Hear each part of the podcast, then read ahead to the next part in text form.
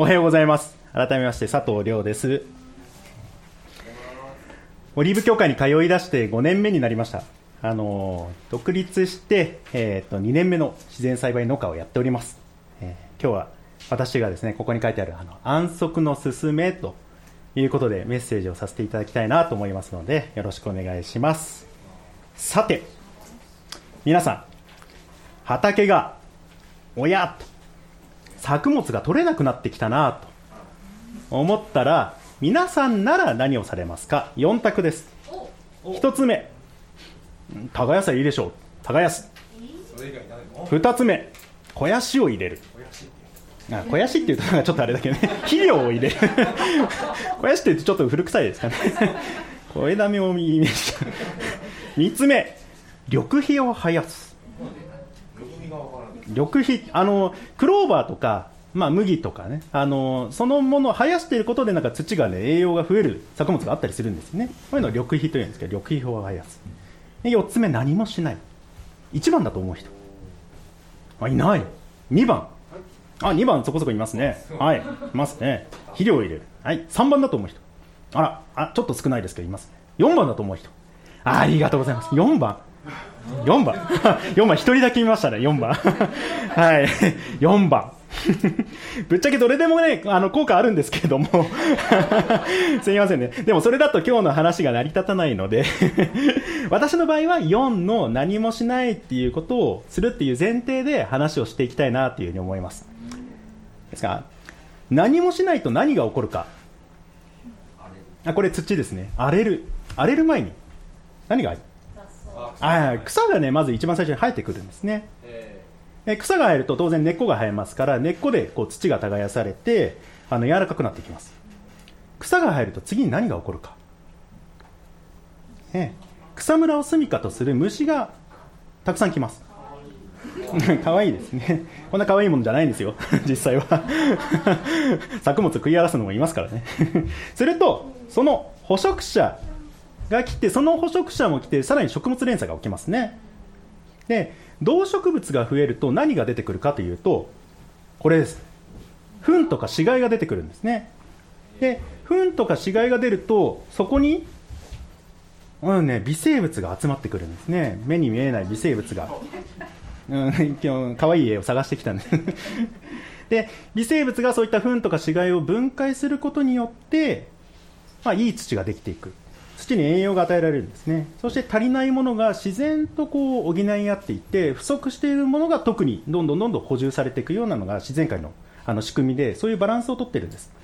仮に病気があったとしてもですね、あの他の微生物がその病気の発生源であるようなこうカビとかをですね、発生を抑えてくれたりしていて、それで健康な畑にこうほっとくとなるんですね。ね、休ませるだけでこんなにいいことがある。休ませるって重要なんですね。いかに安息が必要かということをですね、今日はとうとうと話をしていきたいと思いますので。はい。さて、今のは自然界の話ですけども、聖書の中で、休みっていうと皆さん何を思い浮かべますか？おさすが。もうね、勉強熱心ですね。教えがいがない。安息日ありますね、聖書の中で。休みといえば代表的なのは安息日。で神様が創造の7日目に、わさあの創造の技のね、7 7日目にその技を休まれた。だから7日目を安息日として性別して、あなた方も休みなさいっていうふうに言われている。ちなみに、ヘブライ語で、何というか、ご存知の方いらっしゃいますか？んん？シャバット。あもうね、本当にもう、教えがいがない。はい、シャバットって言いますね。はい。今でも、あの、ユダヤ教徒の人たちは土曜日が安息日になりますね。この日をお休みしています。じゃあ、安息日はありますね。日はあります。じゃあ、月と年はありますか？あんあるうん。あ。そう。あ、よくご存知で。メッセージ準備覗いた？あ、そう。はい、あるんですね。あります。安息月と安息年っていうのがあります。安息月は、ちなみにあの、第7の月といってティシュリの月っていうふうに言われますイスラエルのこれ新年なんですね第7の月は新年になります毎年あの9月とか10月になるとイスラエルが新年を迎えてですね、えー、お祭りが行われます。でそのお祭りをラッパの祭りっていうふうに言うんですね。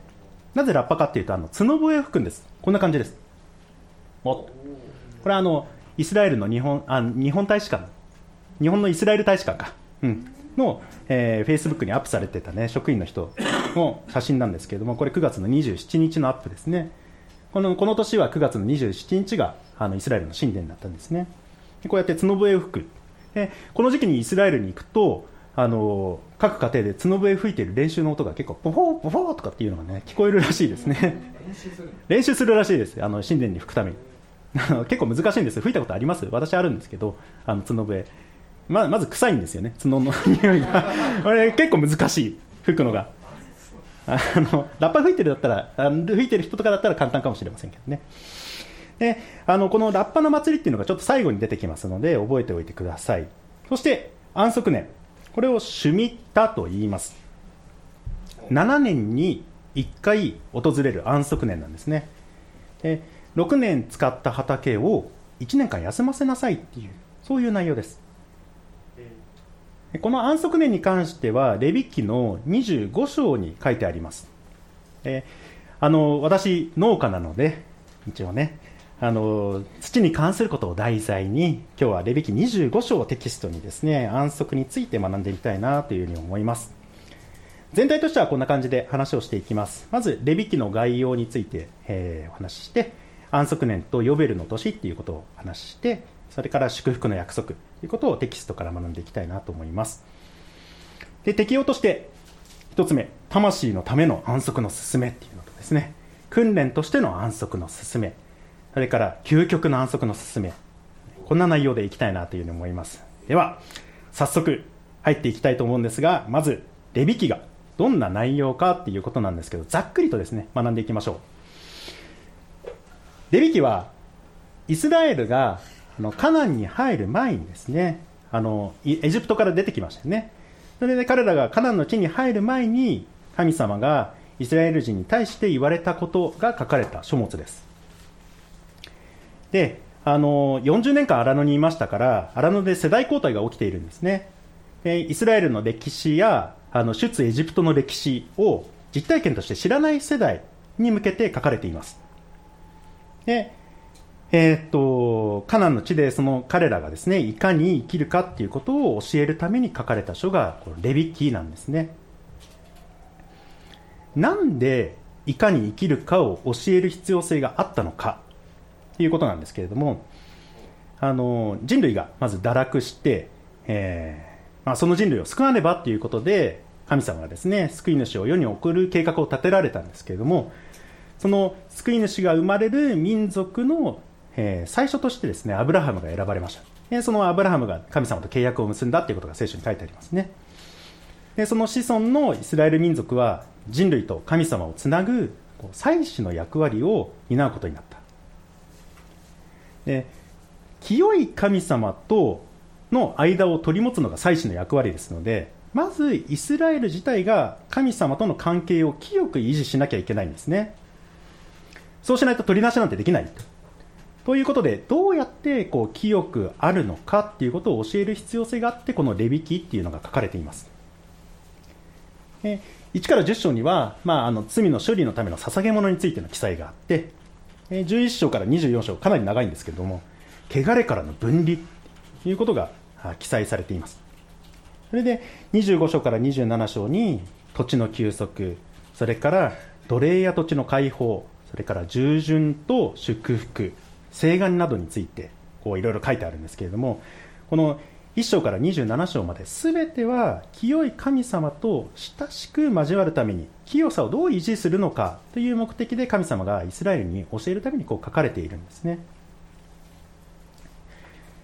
そして今日学ぶあの25章はあの安息年について書いてあるんですけどもこの前提知識をもとに25章というものを読んでいきたいなというふうに思います。1節から7節へいきましょう。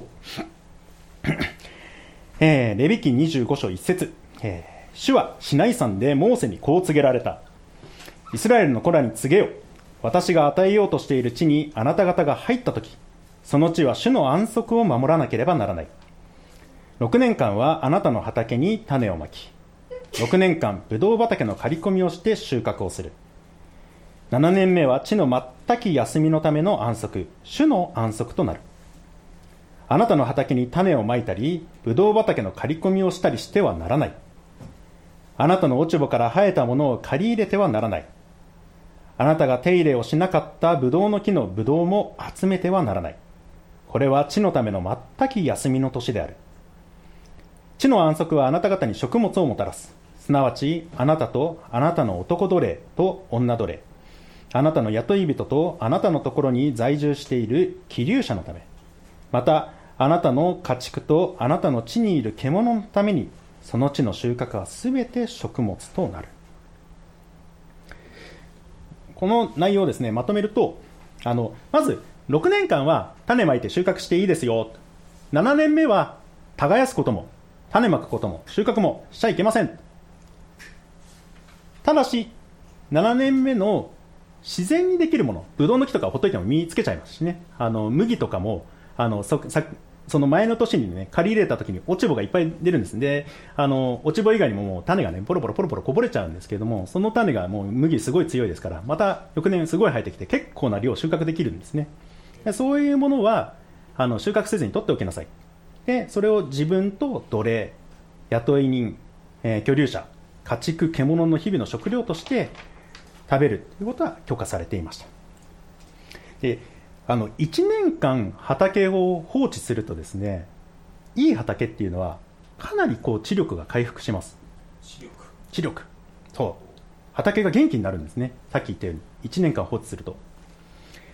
ただこのレビ記で教えているのは単純にその知力の回復やその方がこう収穫とかがね上がるからとか効率がいいからとかいったような人間の都合でこう書かれているわけではないんですねもう一度聖句読んでみましょう。あの、4節にですね、7年目は、地の全き休みのための安息、主の安息となるっていうふうに書いてありますね。これ、あの、新海訳の2017は、えっ、ー、と、主の安息なんですけれども、新共同訳はですね、主のための安息。口語訳は、主に向かって守る安息。ええ文語訳は主に向かいてする安息なり。向かいてする安息なり、ね、文語訳いいですね。文語訳かっこいいですね。主の安息っていうとなんかそういう名称のものがあるような印象を受けるんですけれども主に向かいてする安息だと主に向かうことが主目的でそのための手法として安息があるっていうふうに読み取ることができると思います。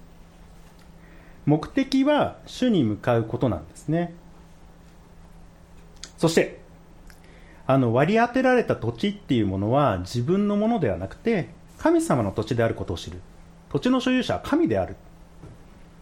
で自分たちが居留者としてそこを使わせていただいていて神に養っていただいているに過ぎないんだっていうことを7年に1回体験的に学ぶためのもの。そしてあなたも神と私の関係神とあなたとの関係では居留者なのだから、まあ、その雇っている人とか、えー、奴隷とかですね在留一国人の人たちにも同じく、まあ、果ては家畜や獣にまで、まあ、留意しなさいっていうのがこの教えなんですね。ちなみにあのイスラエルには食物規定があるのをご存知ですか？あれ食べていいこれ食べていけないとかいうのがあるんですけれどもそれをコシェルと言います。あの、この7年目の安息年を守っている畑で取ったか取ってないかっていうものも、このコシェルの重要な規定の一つになります。なので、7年目をちゃんと休ませた畑で作ったワインをですね、校舎ワインって言って、あの、厳格なユダヤ教徒の祭儀においてはですね、必須のアイテムになるらしいですね。ちなみに 日本でもこの校舎ワインを扱っている、えー、お店がありましてですねこれネットショップでも買えますので、ね、結構ここに書いてあるのは2453円とかね。あの金額見たら1000円台からあの高いのは9000円台まで。あの結構いろいろなワインを取り揃えているのがここの会社は IJCM.com さんというのがねあの日本でイスラエルワインを専門に扱っている会社さんネットで調べたら出てきたのであのよろしければ皆さんも 買ってね。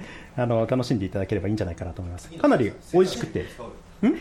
あ生産式でね。これを使うっていうのもありかもしれませんね。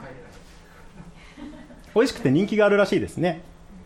あのもしかしたら現地に行かなくてもね聖地旅行のちょっとね気分が味わえるかもしれません。何のために聖地旅行行くんだっていう話になるんですけど。ワイン飲みに行くわけじゃないです。脱線しましたがあの安息年は主に向かうために行うことなんですね。続いてあの8節から17節がヨベルの年について書いてあるんですけども、まあ、これ聖句は読まずにちょっと簡単に説明したいと思います。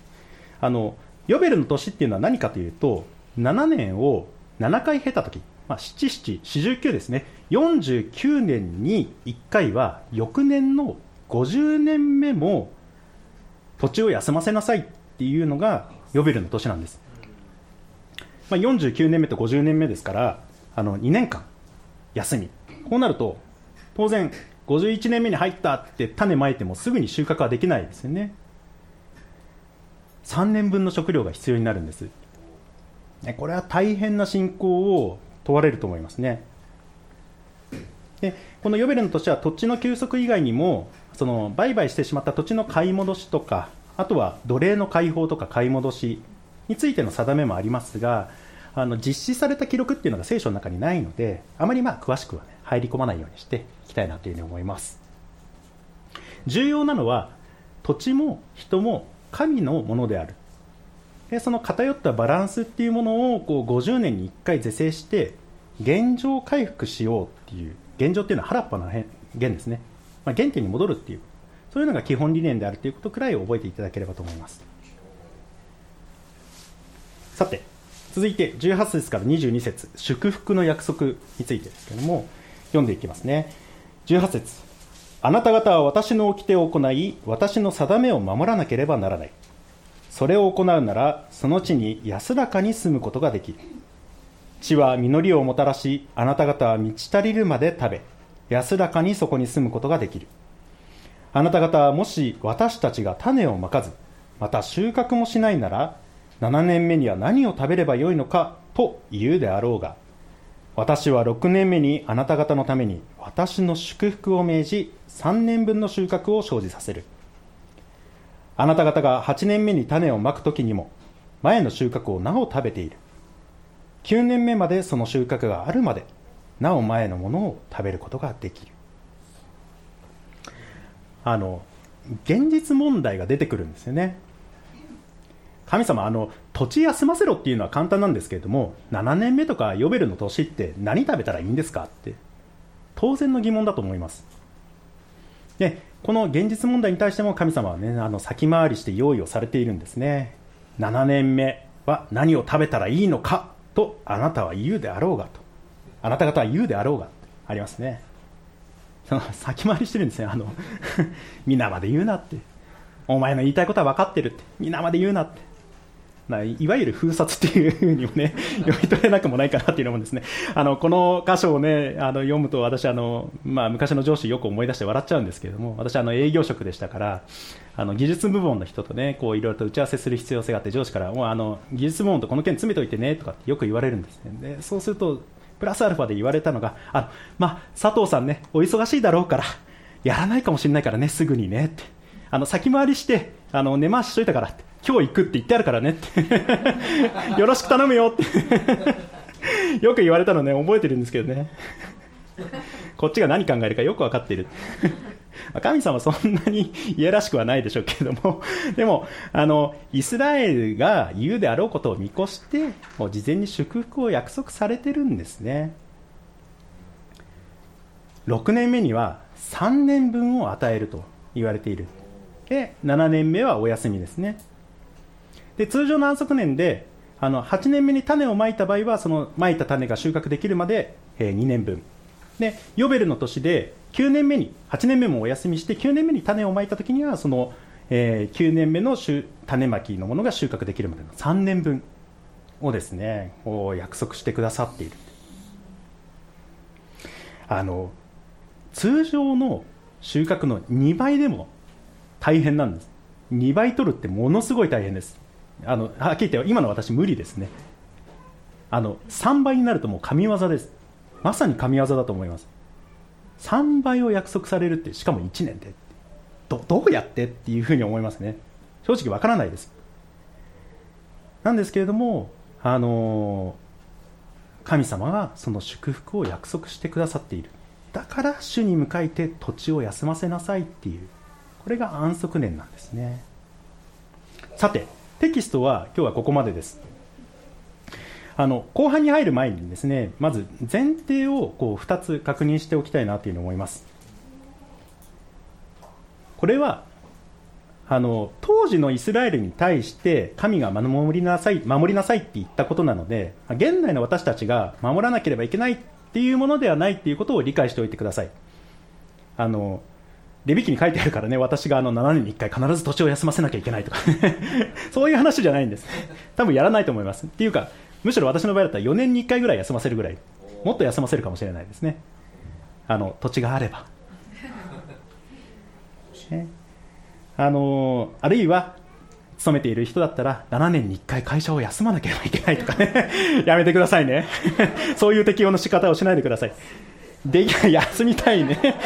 できるならやってもいいですし必要性があるならやってもいいですけれども あの直接適用はしないでくださいね。あのでもう一つの、えー、と前提がですねあの土地同様人間にも安息が必要だということです。福音書でイエス様はあの種をまく人の例えでですね人をこう土地に例えられました。で創世記ではあの神様は人間の体を土から作られていますね。私たちは同じ土から生じた作物の実などを食べてこの土でできた肉体っていうのを養っています。維持しています。えー同じもので作られているなら人間にも土地同様安息が必要なんではないか、えーイエス様も激務の中ですね一人寂しいところに出て行かれました。マルコのクリスチョ一書とかね一人寂しい喉で祈られたということが書いてありますしあのなんと嵐の中の船でですねあの普通にグースかピースか寝てたんですね。イエス様。グースかピースかがどうかわからないですけどね。深い眠りに落ちてた。弟子たちが騒いでても起きないぐらい深い眠りに落ちて休まれていた。ということが書いてあります。でなのであのまあこれは当時のイスラエルに対して語られたものであるということと人間にも同じく安息が必要なんではないかということを前提に適用をですね見ていきたいなというふうに思います。適用の一つ目なんですけれども魂のための安息の勧めですね、まあ、今日は安息安息言ってますけれども安息とは何でしょうか？辞書を引くとねあの何の心配も苦痛もなくくつろいで休むことってあります。じゃあ人間の本当の安息っていうのはどうやったら訪れるのか？まずあの私たち肉体を持ってますね。体を持ってます。肉体を安息させるにはいろいろな方法がありますね。あの先日首を重度に痛めてしまって痛めてしまったね。今日もお休みしている奥志智香さんグッシーの奥さんですけれどもあの僕がこう安息についてのメッセージをするっていうことで首の痛い中ね病院の帰りにね愛生薬局に行ってねこんなパンフレットをもらってきてくれたんです。見えますか？これ。特集疲労って。特集疲労、ええ。この中にねあのドン。ってこんなのがあるんです。ちょっと見えづらいのでこっちにもね取り込んだんですけど。取り込んだ 読みますよ。愛と平和と健康を守る。疲労撃退スペシャル奥義。これ分かりますか？あの疲労とヒーローをかけてるんですね。なのでヒヒあのスーパーマンみたいなヒーローの格好をした人がこう疲労について語っているって、えー決まった時間に寝る起きる。朝食は欠かさずしっかり。行くぞ活動スイッチオン。とかね。緑の香りでリラックスチャージ。これは私問題ないですね。畑に出るとね。緑の香りだらけですからね。えーなんかいろいろ書いてあるんですよ本当に、ね、こういうものがねたくさんある。あの休み方っていうのがねこの中にいっぱい書いてあるんですね。あの休むのが下手な現代日本人にしっくりくる内容結構あると思います。あの探したらこの手のものはねいっぱいありますからあの自分に合った体のケアっていうものは探してみてくださいね。であのこういった肉体のケア以外に親しい人と会って、まあ、楽しく時間を忘れてですね時間を忘れて会話をするのが休息っていうのもありますよね。あっという間に時間が過ぎていて名残惜しいとかね。あの帰り道も心が満たされていてなんかもう体もなんか軽いなみたいなね。なんかそんな経験って皆さんありませんか？なんか本当に仲がいい人と話してると楽しかったって。ああなんかいい休息になったって、ね、私あの奥さんと付き合ってた頃がなんかそんなんじゃったのかな。っていうふうに思うんですけどね。今も。今も。今も自然体になりましたから。はい。親しい人と話をしているだけで心が満たされるあの人間には肉体以外にも魂がありますね。あの漱石ではアダムが命の息すなわち魂を神様から吹き込まれたそして生きるようになったっていうことが書いてあります。あの肉体が出元の土からできたものを食べて、えー、満たされる充足するっていうようにあの魂は命の息の出元である。魂の出元である神でしか満足させることができないのではないかなっていうふうに思います。イエス様はあの人はパンだけで生きるのではなく神の口から出る一つ一つの言葉で生きるっていうふうにマタイの福音書の4章でね書いてあるんですけれども言われているんですよね。あの神様の言葉を聞いてそして祈って神様に語りかけて静まっている時に何とも言えないこう魂のね充足感を得られたことって皆さんないでしょうか？あの安息の本質は神との親しい交わりによって得られるんですね。でイエス様はこの安息のその関係にこう一人一人が入るようにっていうふうに招かれています。あのマタイによる福音書11章見てみましょう。すべて疲れた人、重荷を負っている人は私のもとに来なさい。私があなた方を休ませてあげます。私は心が柔和でへり下っているから、あなた方も私のくびきを追って私から学びなさい。そうすれば魂に安らぎを得ます。私のくびきは追いやすく、私の荷は軽いからです。あの、疲れたり、重たいものを持ってないでね、もっと私と親しく交わろうよ、私のところに来て休みなさいよってイエス様は言ってるんですね。私ならあなたに安息を与えられるよ。そして私と一緒に首教を働くのは、まあ、むしろ楽だよって。むしろ魂の安らぎを得られるよっていうことをイエス様はね、お誘いしているんですね、一人一人に。ね、この神様と親しく交わるためには、そのための時間を取る必要性があると思います。神様は何よりもその時間を一人一人皆さんと共にですねあの過ごしたいと思っておられる。ぜひそのような魂の安息のための時間をとってみてください。さて続いて適用の2つ目。訓練としての安息の勧め。なぜ安息が訓練なんだ？ということなんですが、まあ、こう2つあってですね1つ目が個人の信仰の訓練としてっていうことですね。あの畑を休ませるっていうことはこう経済的な収入減に結構直結するんですね。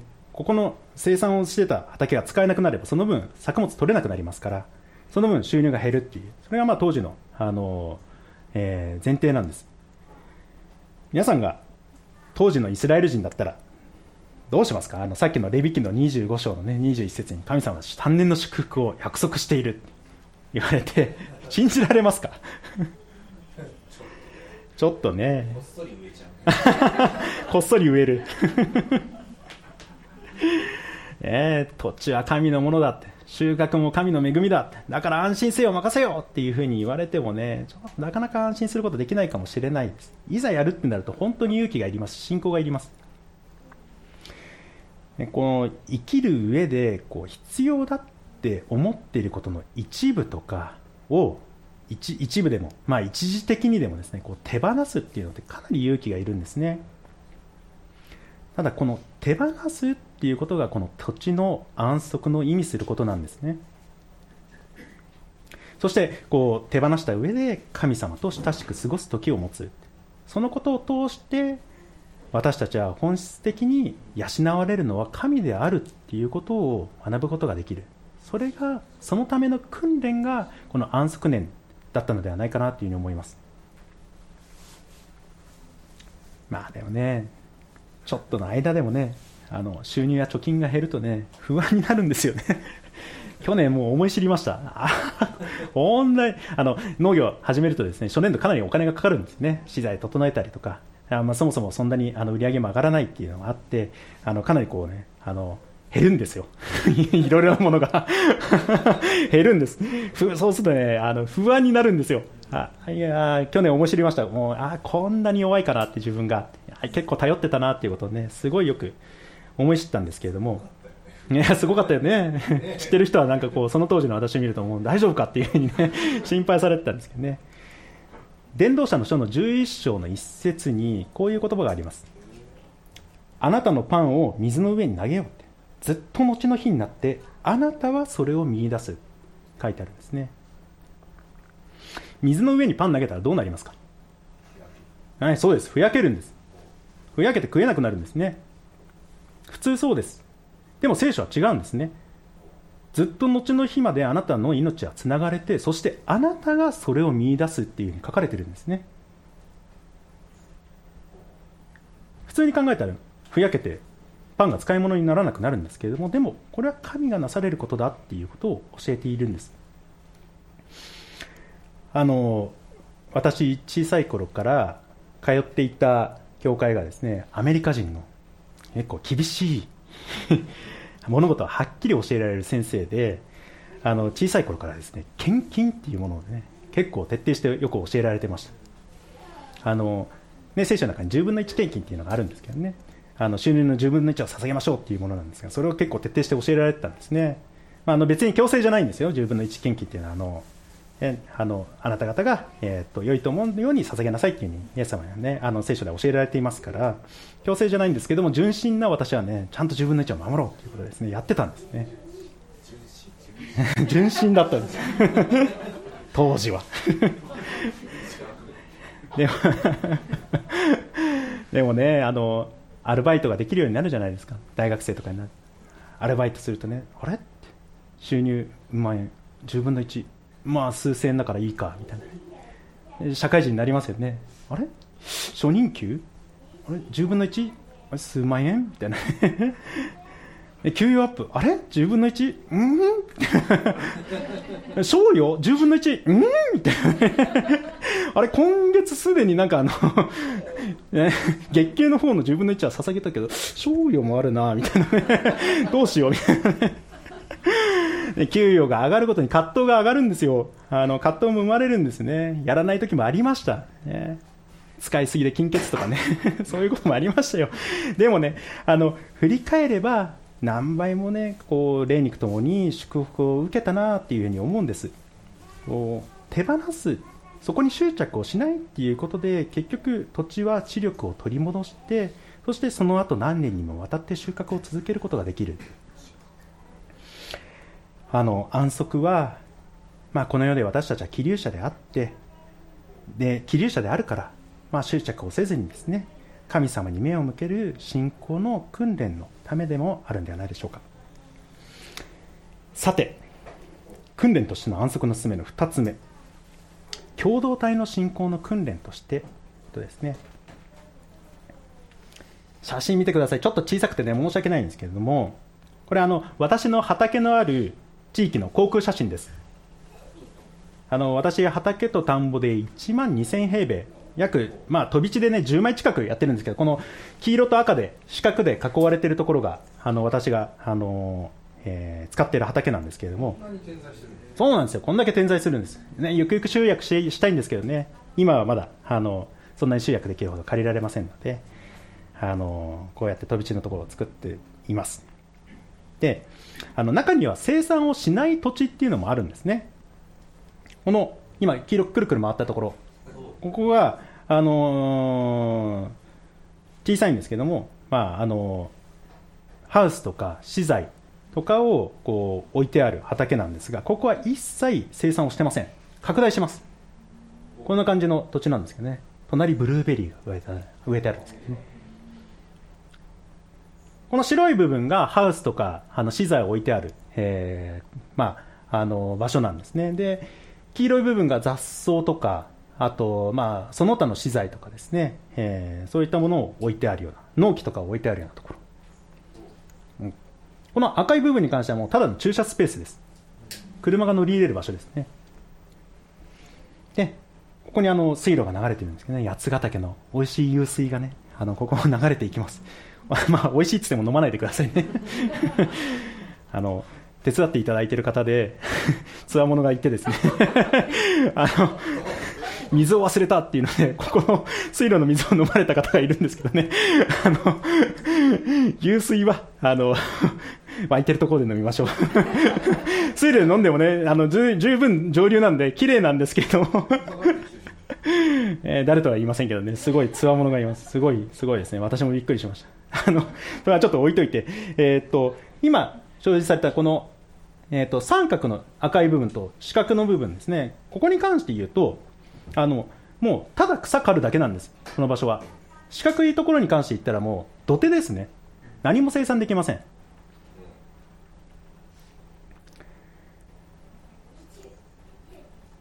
畑には生産に使う場所と生産に使わない場所があるんですね。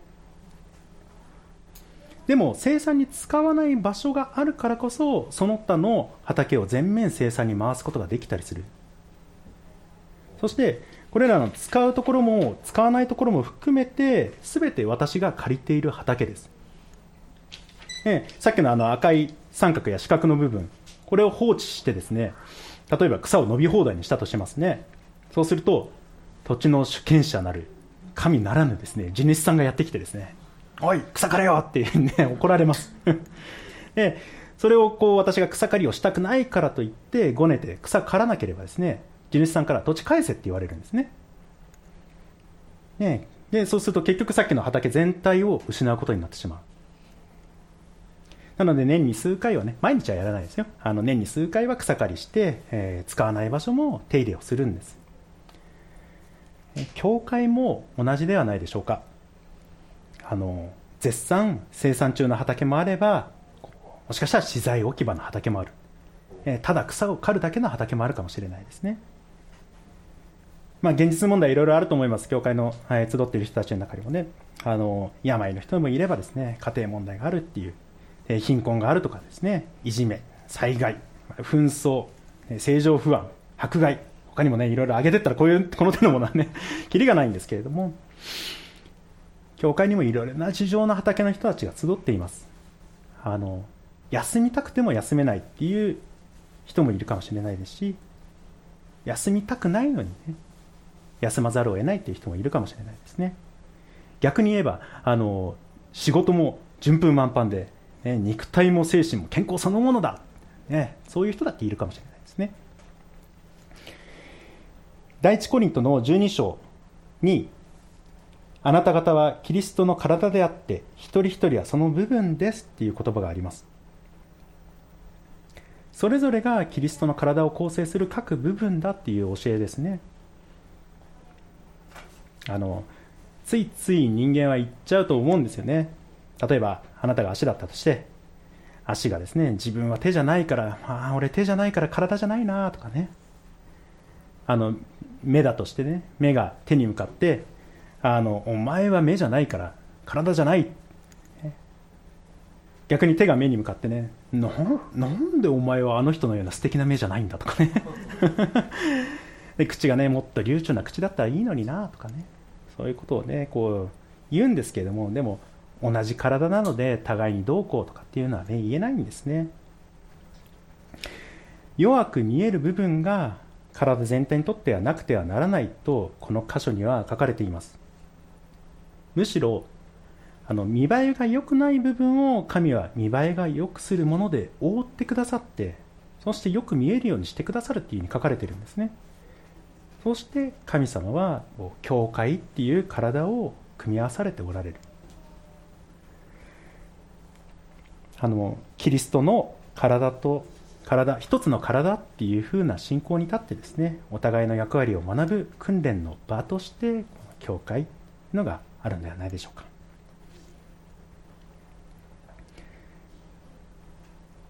坂本牧師今あのサバティカルですねもうすぐ終わりますけどね。あの今日学んでいるこの安息年っていうものをサバティカルイヤーっていうんですね英語で。あの今ね坂本牧師っていうね良質なメッセージを生産する畑を休ませているんですね。今あの、ね、忖度してますからね。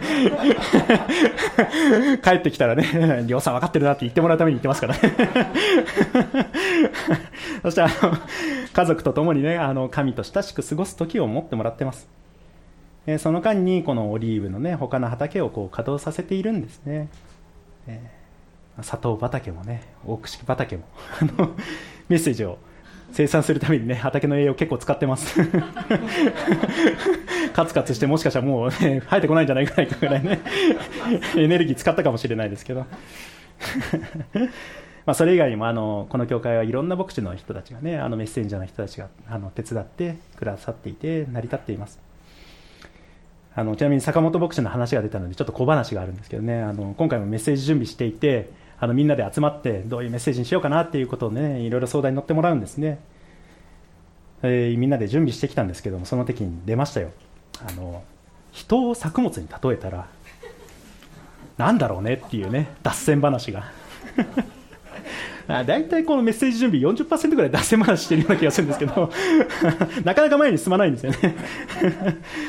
あの傑作の作物ができました。誰とは言いませんけどね。坂本トウモロコシ誰とは言いませんよ。ね、トウモロコシってめちゃくちゃ美味しいんですよ。あの本当にね畑で生で食べていただくとほん食べていただきたいなと思います。本当美味しいんです。生で食べると。ぜひ食べに来ていただきたいんですけどもあの便利だし美味しいし。でもねあのこの実ができるまでにものすごい養分使うんです。トウモロコシって。めちゃくちゃ肥料食いなんですよ。あのちなみに肥料を与えないと2年連続でほぼ作れません。まともな実がならないぐらい肥料を食いますトウモロコシって。なのでトウモロコシ植えたところは私の場合だったら翌年やっぱり別のところに植えるんですね。同じところに作れない。それぐらい難しいんですね。美味しくて魅力的で高燃費。まあ低燃費じゃないです。高燃費なんです。燃費が悪いとも言わないです。高燃費なんです、えー、連続して作るともう畑も実も弱ります。あの収穫できなくなっちゃうんですね。誰とは言いませんけどね。特にねあの牧師っていうのはねあのメッセージの生産を行う以外にも本当に畑の養分をその消費しやすいですし枯渇しやすいポジションなんですね。アメリあのアメリカの牧師の38%がなんとうつ教会内の問題不和、えー、その他もろもろの燃え尽き症候群でやめる検討をしているっていうのがクリスチャンプレスの記事にねありました。アメリカで4割です日本はどうなん日本人は本音言いませんからね。アンケート取っても出てこないかもしれませんけれどもでもより一層深刻かもしれませんね。なので直接の生産をさせないで今坂本隆っていう牧師のですね土地を安息させています、ね、今頃きっと雑草が生えてね。生き物の糞とね微生物がねわちゃわちゃ増えてあの目に見えて良い土地になってるんじゃないかなとかね思うそういうふうに期待したいんですけどね。で休ませてる間に他の畑が稼働して、え実はそれがその他の畑にとってもいいんですよね。あのいろんな作物が植わることによっていい効果がある。いろんな畑の使い方っていうものが見えてきたりとかですね特徴が分かったりとか。そうして全体としてキリストの教会が成り立ってくる、ね、安息っていうのは教会という共同体の訓練でもあると思います。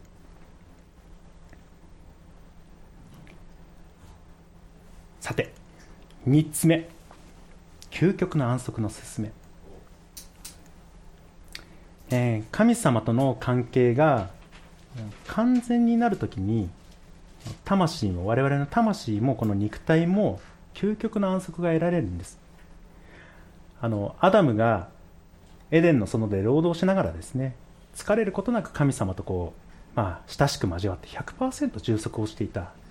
でも罪が入ってきて以降、まあ、労働は苦役になりましたし神との隔てのない交流っていうものができなくなってしまった。でもそれがやがて回復されるっていうふうに聖書には書いてあるんですね。あの冒頭に安息月の話をしましたね。安息月にはラッパの祭りっていうのがあるっていうような話をしたと思います、ね、新年であの角笛を吹く祭りですけど、ね、この予言的にはこのラッパの祭りっていうものは敬虚のことを指しているというふうに私たち考えています。その聖書の箇所をちょっと見てみたいんですけれども第一テサロニケ4章と第一コリント15章ですね。すなわち号令と見つかりの頭の声と神のラッパの響きとともに主ご自身が天から下ってこられます。そしてまずキリストにある死者がよみがえりそれから生き残っている私たちが彼らと一緒に雲に包まれて引き上げられ空中で主と会うのです。こうして私たちはいつまでも主と共にいることになります。ですから、これらの言葉をもって互いに励まし合いなさい。第一コリント15章。終わりのラッパとともに、たちまち一瞬のうちに変えられます。ラッパが鳴ると死者は朽ちないものによみがえり、私たちは変えられるのです。あの、軽挙っていうのは、まあ、ラッパのネットにですね、我々が空中に引き上げられて、そして、あの、罪の性質のない新しい体を与えられるっていうことなんですね。あの完全に清くなるんですそうして。もはや罪も死もない、ね、神様との完全な交わりができてそして魂が安息に満ち溢れる状態になる、ね、もはやエデンの園のようにねあの労働が苦しみではなくて神様と共に働いていることが何よりの安息であり喜びになるこういう時は来るっていうことを私たちは信じているんですね、まあ、世の中的に見たらね SF の世界でも夢見てるんですか？とかね。あのその、ま、漫画じゃないんだからそんなことは起こるわけないでしょう。とかね。あの頭大丈夫ですか？っていうふうに言われてもおかしくないことを私たちはガチンコで信じてるんですね。ガチンコっていう言葉正しいかどうかわからないですよ。本当に信じてるんです。あの今は不完全な状態でただイエス様がですねキリストの贖いによって清い衣を私たちは着せられてそしてあの清いとみなされている状態です。でも罪の性質は残っているんですね。だからいろいろと苦しむ。でもあの贖われてそして日々神様と親しい時を過ごすことによって日々日々清められていく。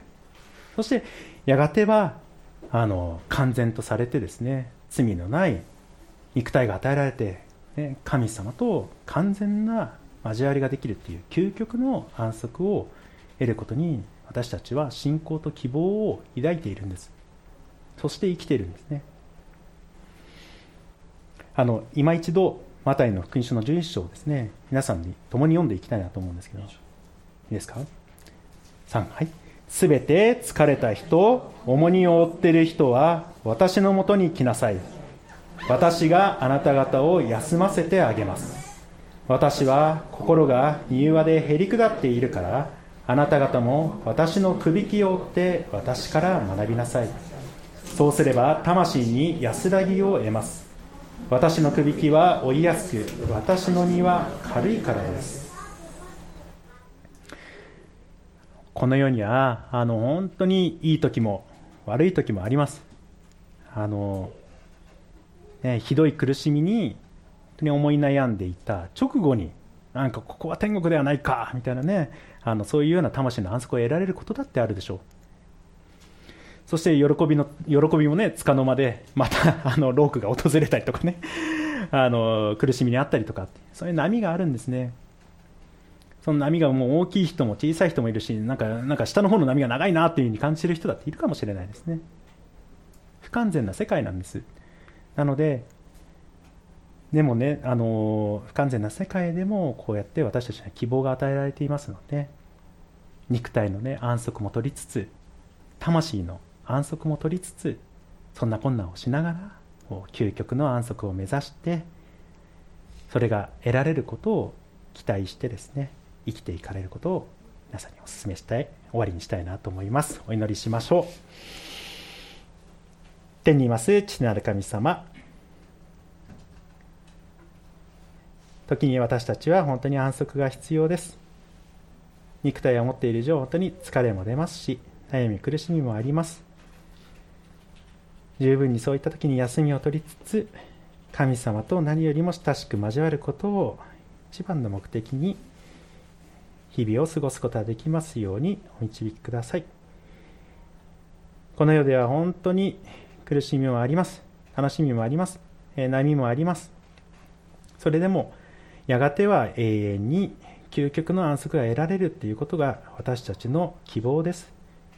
神様どうぞその希望を胸に日々を歩んでいくことができますように一人一人の人生をあなたがお導きください。感謝いたします。イエス・キリストの皆によって見舞いになります。アーメン。小淵沢オリーブ教会には聖書の言葉を多くの人に届けるためのさまざまなビジョンがあります。あなたもこの働きに参加してみませんか？献金はこちらのアドレスにて受け付けています。インターネット送金サービスまたは口座振込に対応しています。